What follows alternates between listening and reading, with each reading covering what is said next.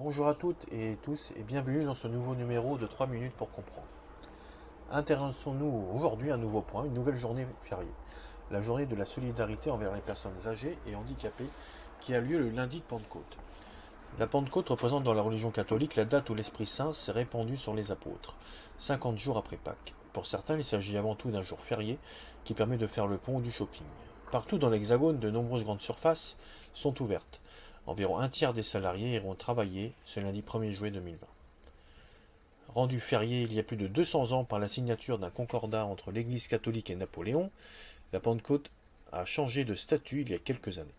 En 2003, Jean-Pierre Raffarin, alors Premier ministre, décide de faire de ce jour une journée de solidarité suite à la canicule meurtrière.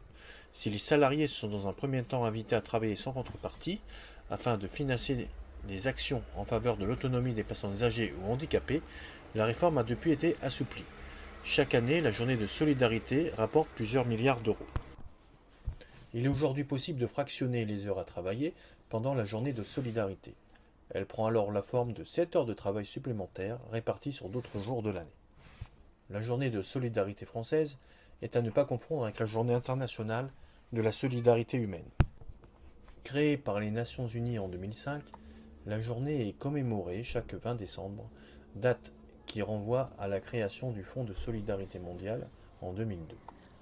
Ayant pour but de promouvoir le développement humain et social dans les pays en voie de développement, elle entend attirer l'attention sur le respect de la diversité et sur l'importance de la solidarité entre les personnes.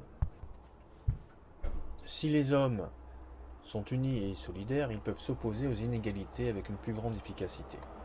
La solidarité, entendue comme une des valeurs fondamentales et universelles de la vie humaine, doit devenir la base dans la recherche de solutions globales et peut jouer un rôle décisif pour résoudre les problèmes du monde. La solidarité est également mentionnée dans la déclaration du millénaire, adoptée en septembre 2000 par tous les États membres de l'ONU, pour lutter contre les injustices à caractère économique, social, culturel et humanitaire. La déclaration définit cette valeur comme pilier des relations internationales du XXIe siècle. Voilà, ce numéro est maintenant terminé. Merci à tous d'avoir écouté. N'hésitez pas à vous abonner donc à la chaîne pour ne pas louper donc les prochaines nouveautés. Bon courage et bonne journée à tous.